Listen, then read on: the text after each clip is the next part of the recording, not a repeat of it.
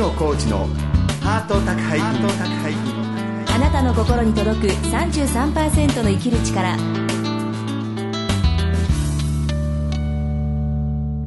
ご機嫌いかがですか？作家の月野浩二です。松井宏恵です。月野浩二のハート宅配便。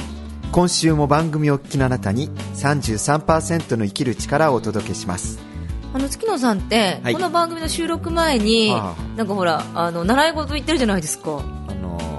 なんかギター楽器とか、うん。あとはなんか発声とか。発声とか、うん。で最近それ話聞かないですよね。もうやめました二つとも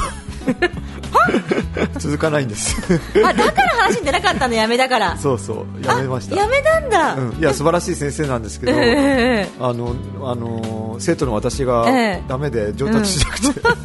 申し訳ないなと思って。えー、じゃあ今何にも習い事してないんですいやかそれでね、でも今度私ある雑誌を見てたら、うん。うん和式の発声法ってのがあって、和式？うん。義太夫とか、ええ。歌舞伎とかはい。の発声を教える教室がねカルチャーセンターであって、えこれぞと思っえて今度はその何和式発声？和式発声を。ええ。で私そのカルチャーセンターひ昼間だから会社員だから出れないから、うん。その先生の名前インターネットで検索したら、ええ。電話番号が出てきて お電話して、はい。あの和式の発声を教えてくださいって言ったんですそしたら、うん。あの幸いにもね、ええ。私のこと知っててくださって、あらそうなんですか。はあ、それで、ああぜひ来てください。ん。私も若干壊れ物ですとか 言われてですね。なんか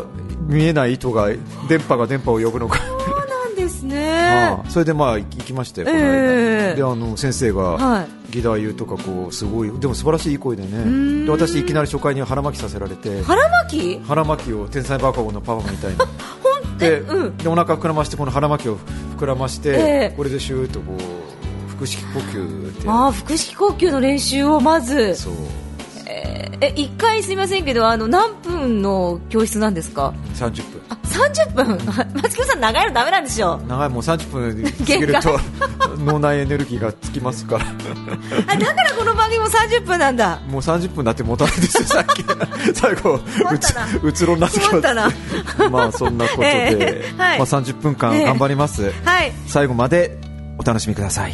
月野浩二のハート宅配便。あなたの心に届く33%の生きる力。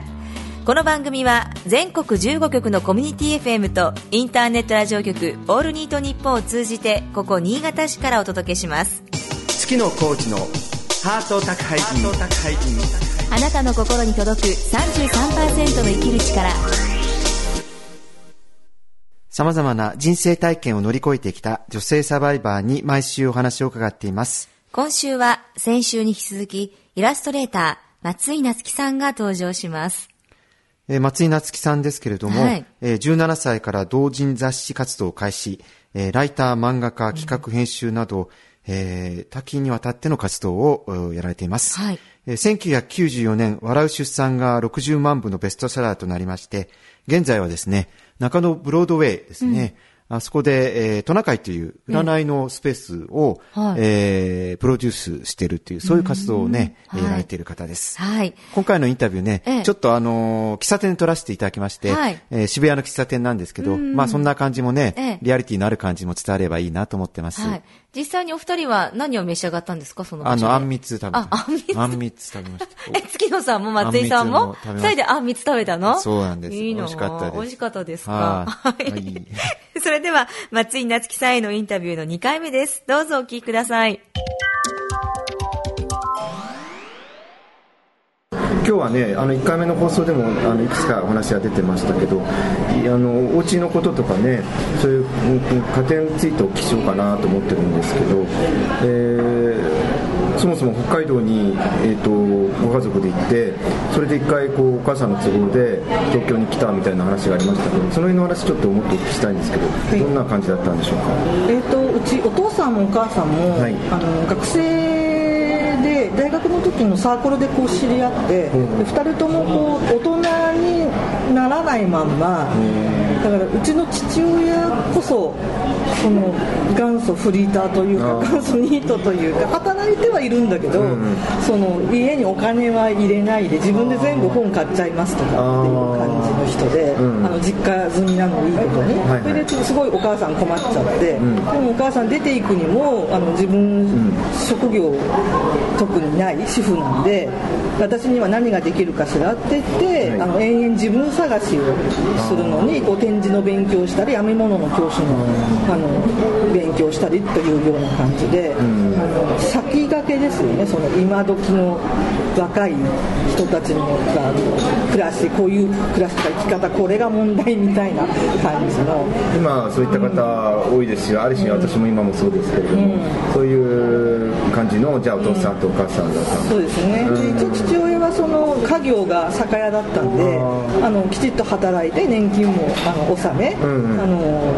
ただ母親に生活費を渡さないっていう。あそうですか。で母親がキッてなって子供小さいうちは我慢してたんだけどちょっともう耐えられないんであの私東京に戻るわって言って戻戻ったっていうね。でそれにくっついてきたっていうのがその私が上京した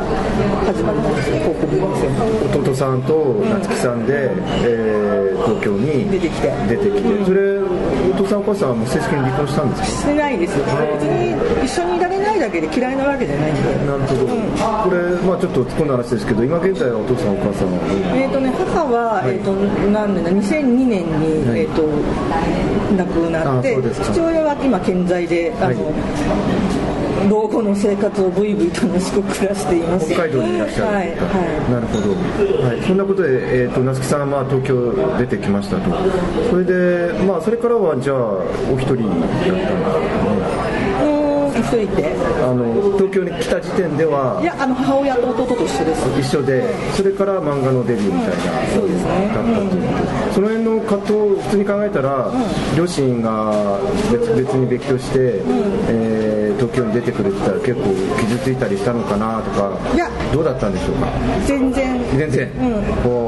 あのね、うちお父さんもお母さんも子供のやること止めないんですよ。でなんでだか知らないけど、勉強しろって言われたことないし、うん、怒られたことってあのちょっと人の身体的特徴をからかった時だけ殴られたけど、あとは記憶ないですね。うん。なんか生きていればいいいいしやることなすことみんな、あのー全工程っていうか、ただしその学校へ進むときに上の上級の学校、い。進むときにプレゼンしなきゃいけなくてこの学校行ってこういう資格をが取れるので、つきましてはあの学費を出してくださいっていうふうにお願いして、それで学費出してもらって、あの専門学校行ったりとかしてるので。甘甘いわけではないんですけど、うん。邪魔されたり止められたりしたことはないんですね。だから本人たちがうちお父さんもお母さんも本人たちが自分のどうやって生きるかとかに精一杯で子供にどうこういう余裕がなかったんで。すよ、なるほど、今考えると、今考えると。それで松井さんにとって、まあ、そうやって東京に出てきて、あのご両親の影響っていうのは今の自分で生きてる上で、えーあこういうことがあるなとか思うのってあります？うん、だからとにかくあのダメだって言われなかったっていうことですね。否定はさ否れ定は絶対されなかったっていうことがすごい影響ですね。それは結構松井さん自身が今自分自身にもあんまダメ出しはしない方とかそういうのでしょうかねいや落ち込んだりはまあしますけど、でも最終的にきっと大丈夫と思うのは、あの親からダメ出しをされてないからだと思うんですよ。それはとっても素晴らしいことで、結構リスナーの方々とか私の周りには、ダメ出ししすぎのあのうちの親2人とも失敗してる親なんで、あのなんだろう大人としてあはは。ダメな感じの親なんで、それで試行錯誤をしているから、こういう生き方をしとけば安全で正しいんだっていうものを示せない。あそうですか。あのまああある意味ダメ親だけどダメ親のいいとこはああの理想像みたいなあんまり突き詰めてこないから。うん、俺のようにしてればいいのよとか、んうん。そういうのが全然ないので、で次こうやるああやるって言ったら、はい、そうなんだって言って、うん、でも金ないぞっていやでもねってこれとこれはこうだからここで出してくれないとって言って必死で言うと、うん、じゃあって言ってなんとかお金工面して出してくれる。だからねひどいんですよ。せっかくそうやって入った学校もなんか途中で辞めちゃったりとか変わったりとかって私もう姉も、うん、あの弟もしてるんで、うん、3人とも。3人とも。ダメですね。ダメなんですよ。姉は一応そのインの専門学校を1年行ってでやっぱり他の専門ここじゃダメだから他のところへ行きたいって言ってまた粘って2年のところにまたお金出させるで結局まあグラフィックのデザイナーになった。で弟は最初はそのなんか建築かなんかの仕事とかって言ってノロノロしてたけど高3の夏休みの直前かなんかに、やっぱり俺美大に行きたいって言い出してで美大に行くにはあのデッサンの,、あの予備校へ通ったりとかあるじゃないですか、それでこうかなり高額だと思うんですよ。美術大学で出させて、えーと、と玉美かなんかに一応パッと入ったんだけど1年で辞めちゃったんですね、で私は私で、あのえー、と専門学校、養護教員、保健室の先生になる専門学校に入るって言って、でそこ2年で普通は卒業なんだけど、出席日数足りなくて、点数も足りなくて、やめてくださいって言われて、でもなんとかなりませんかってうちの母が頼み込んで、あの3年で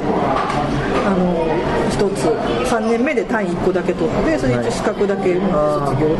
そうですか、うん、だその分学費もすごいかかってるし。うん。だか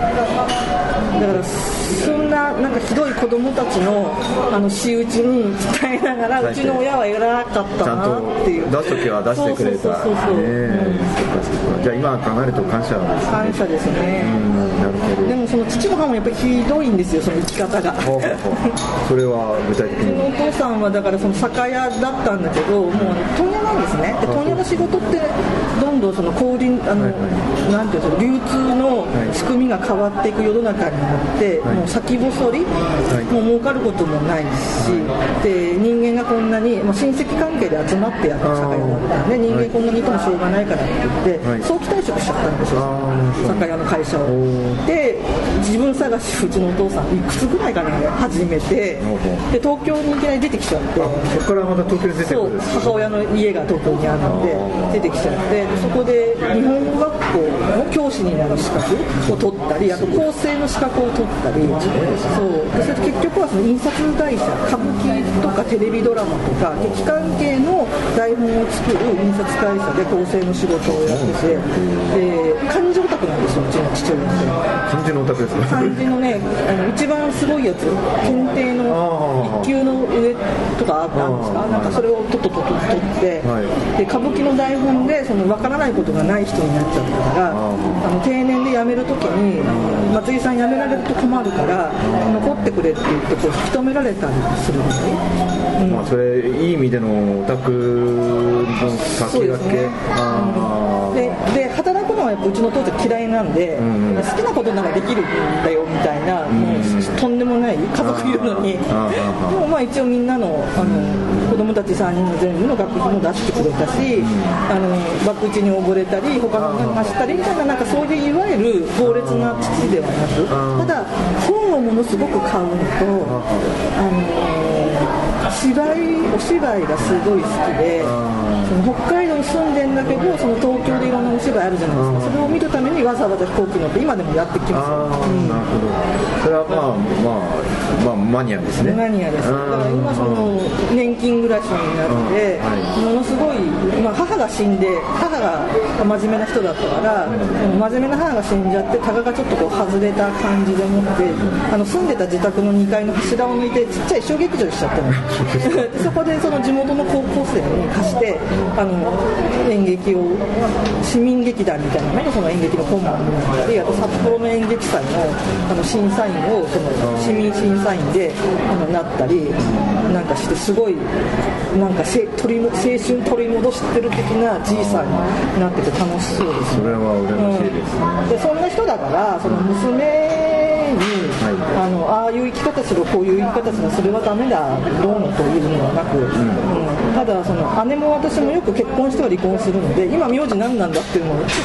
しょっちゅうこの宛名でつくのかとかそういうのは結構ごめんねって感じなんですよ、ね、お姉さんも夏木さんは、うん、よくなんか落ち着かなくて。名前が名前が変わる変わるから。これで正し,、正しいのかな。るほどね、うん、それあの松井さんがパートナーのまあ選択の中でお父さんの影響ってあると思います。そ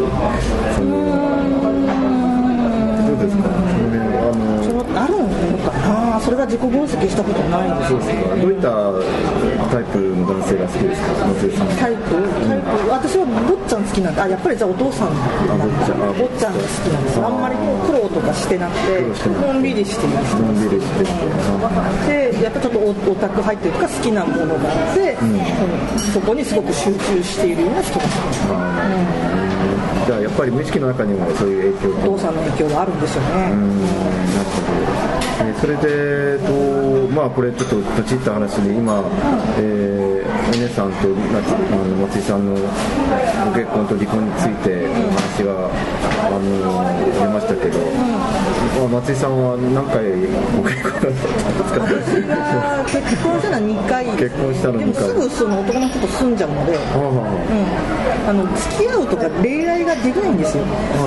どうしていいか分かんないの、デートとか一緒に食事に行ったりとか、何を着ていくとかどこで待ち合わせるとか、うん、なんかそれが一切わからないので、じゃあうち来てご飯を食べればいいじゃん的な、どっかなんか遊び行くとかそういう感覚はあんまりないですね、まあ、なんか自分のことをやりたいとちょっと男の人二の次彼氏二の次になっちゃうんでそれでよく振られるんです、生活にこう生活の中にこう気づ込む生活、うん、だから自分のペース、うんうん、自分のペースがすごい一番大事なんで、うん、あの例えばデート出かけてても書きかけの何か原稿があるともうって頭かきむしるような、うん、よくあるじゃないですかその仕事を選ぶか恋を選ぶただも圧倒的に仕事な仕事っていうより自分が書きたいことやりたいこと一回忘れられないのはカラーボックスあるじゃないですか、はいはい、でカラーボックスって3段なんだけど、はいはい、そこの間に中板を入れて靴箱を作ろうっていうのをひらめいてその道具を買って置いといたんですよ。それでその日彼氏とあの出かける約束をしてて着いた途端に私今日4時に帰るから4時に帰って靴箱を作ってそれでご飯を作って食べてねよっていうふうにこう計画があったのね。あの頭の中で。そしたら出会おはようって言って出会った途端に4時に帰るとか帰るの時間っていうのは何事かって言っていきなりぶん殴られて。男もひどいですね。いや、まあ、いや私がひどいと思うそれ。俺よりでもその時殴られながらやったこれで帰って靴箱作れると思ってすっごい嬉しくて。大地のものが、ああそっかまあ,、あの計画があってそれがまあ大事なタイプそう自分の計画がそっちが大事なんですよ。そういうそういう面ではちょっと恋愛が苦手なん苦手ですね、うん、よくわかんない。わけがわかんない、うん、まあもうねでも生活はそういうの大事ですからね、うん、でもほら一緒になんか住んでれば、あのいつ会うとか、いつ帰るとか気にしないし、今ちょっとこれやっとこうわって言っても目の端に、そのいればいいわけだから、だから恋愛よりやっぱり家族の方がいいのかもしれないですね。なるほどね、まあそんなことでえっ、とまあ笑う出産に至ったインドでお友達が紹介してくださった方とは、まあ、離婚なさそうですね、なんか元気なくなっちゃって一緒にいればいるほどに相手の。あそうですうん、私がすごい忙しいんではい、で向こうも何か写真撮ってたりしたからやりたかったんだろうけど、うん、あのなかなかうまくいかねお金につながらなかったりとかして、はい、でやっぱりプライドがありますから。向こうはなんかプロの表現者ですね、うんうんで逃げ道がなくて鬱になっちゃってあそうですか、うんあの松井さんがまたわらしさんですごくブレイクしたのもなんか、うん、パートナーの上にもあったんでしょうかね。そうああると思いますよ。それでその3人目妊娠した時に、はい、新しいキャラクター増えてよかったなってこそっと言ったんですよ。それを聞いたらちょっとダメかもしれないなと思っててやっぱりそんな感じですよね、うん、なるほど。今まああの今日も最後ですけれども、うん、えー、松井夏樹さんにとってまあ家族とか家のことを考えてみるとと、今までの人生でどんなこと思われますかね？家族とか家のことですか？そうですね。なんかだからやっぱり残念なことに、はい、血のつながりが家族なんですよ、うん、もうこれ本当に自分でなんて自分で残念な人間だと思うんだけど、はい、だからその自分が育った、うんうん、お父さんとお母さんとお兄ちゃんお姉ちゃんじいさんばあさんはなんか家族、うんうん、で今あの子供さんにいるんですけど、はい、彼らはまあ家族で,、ででも旦那さんやっぱりちょっと離婚したっていうのもあるんだけど、一時はまあそういう家族的なこともやったのかもしれないんだけどちょっとこう演劇的だったというか、はい、あの疑似的なところがあって、うん、ちゃんと自分受け入れては受け入れることができなかったなっていう、うん、えー、自分の小ささとか あの残念さが、えー、うん、だからすごい動物的なのかもしれないです、うん、やっぱりね血は結構強いですね、うちも今嫁さんが来て私と母と嫁さんっていう3人でやってるんですけど、私と母はなんだかんだ言って血が血がつながってますからね、うん、それはすごく私も今実感として感じてますけどね、離婚の時に、はい、あの愛は面倒くさいっていうのを使えて、えー、それに全部その辺のことは書きました。ぜひ皆さん、まあ、本ね、あの私実はその図書館で借りて読んだんですけれどもありがとうございます。あの多分皆さんお住まいのご地域でもね、あの図書館でも買って読めると思いますので、もうちょっと絶版になっちゃってるんで、はい、図書館に残ってるやつを探して買ってください。そのご家族のことと、まあ、最後はまた人生の遍歴として離婚しましたっていうこう報告的に書いてあるんですけれども、まあ、そういうこともねやっぱり人間のこう歴史としてはすごくあの読み応えのあるいい本だと思いますので、はい、ありがとうございます。はい、月野コーチのハート宅配便あなたの心に届く33%の生きる力ハート宅配便今週も私月野コーチと松井宏恵がお送りしていますなんかね、ええ、自由ないいお父さんっていうか、ね、そうですよね。ねなんかごめんなさい、笑ってもいいのか、どうなのか。笑っていいんじゃないですか？いいですか？漫画家のお父さんですから。柱抜いちゃいましたからね。でも自分ほら大黒柱というなんか自覚もないじゃないですか行動的に見ると、ね、だからなんか世の中の柱抜いちゃったのかな と思って。耐震構造大耐震疑惑ないじゃないですか。だから家が揺れてたんじゃないですか。ねえ。まあでもそういう、うん、あの視野の広いっていうか何でもありのお父さんだから、はいえー、夏木さんみたいな、はい、まあすごいマルチに活躍ね、うんうん、してる方ですけどやっぱその娘さんがね、うん、そういう方にとらわれない。活躍をするようになったんでしょうね。うそうなんですね、うん。やっぱり遺伝とか似るんですかね、親子って。ね中野ブロードウェイで売らないですからね。もうサブカルの人としては中野ブロードウェイってどういうとこなんですか、あのー、私も何回かしか行ったことないですけど、うん、サブカルチャーの伝統っていうか、えーえー、おもちゃ屋があったり古本屋があったりいろんなそういうとこですね。その占いとこは行かなかったですけど。じゃあその中野ブロードウェイで占いをされてるんですか、うん、そうですよ。あの、これ、トナカイで検索していただくと、どーんと出てきますんで、ぜひ、あの予約制みたいですけど、行かれてみるのもね、私もマジに行ってみようと思ってるんですけど、そうですね、はい、じゃあ、月野さん、今回、はい、あの生きる頻度、ここにありですけれども、ちょっと柱の話でね、ありましたけど、どうですか、月野さん、やっぱり、自由に生きる人には、自由に生きる人が育つんで、子供じゃなくても、いろんなね周りに影響するじゃないですか、やっぱり人生何でもありですよ、それが、はい、才能がある、人を生んだわけですから、はい、私もほら、あのね、うん、いろいろ縛られてこうしちゃいけない、ああしちゃいけないと思いますけど、うんうん、もう大黒柱抜きますから、もう、抜いて、うち壊れ、うち、夏木さんのお父さんを見習って、壊れ物劇場にしまして。で崩壊しますから。この余震が続く新潟市が 大悟君とかノーセンバーヒブラザーズとともに、はい、家の中で。あそうですか、うん、まあまあそれは冗談としても、はいはい、まあいろいろ幅広い視野をね、うん、持っていくと周りも幅広い視野になるということで、はい、生きやすくなるんじゃないでしょうかね。そうですね。はい、はい、えー、ハート宅配便来週も引き続きイラストレーター松井夏樹さんのインタビューをお届けします。どうぞお楽しみに。番組では皆さんからのお便りをお待ちしています。気軽に送ってください。メールアドレスはメールアットマークハート 33.com 番組のツイッターアカウントはハート33です。それではまた来週お相手は月野浩二と松井宏恵でした。月野浩二のハート宅配便。あなたの心に届く33%の生きる力。この番組は全国15局のコミュニティ FM とインターネットラジオ局「オールニートニッポン」を通じてお届けしました。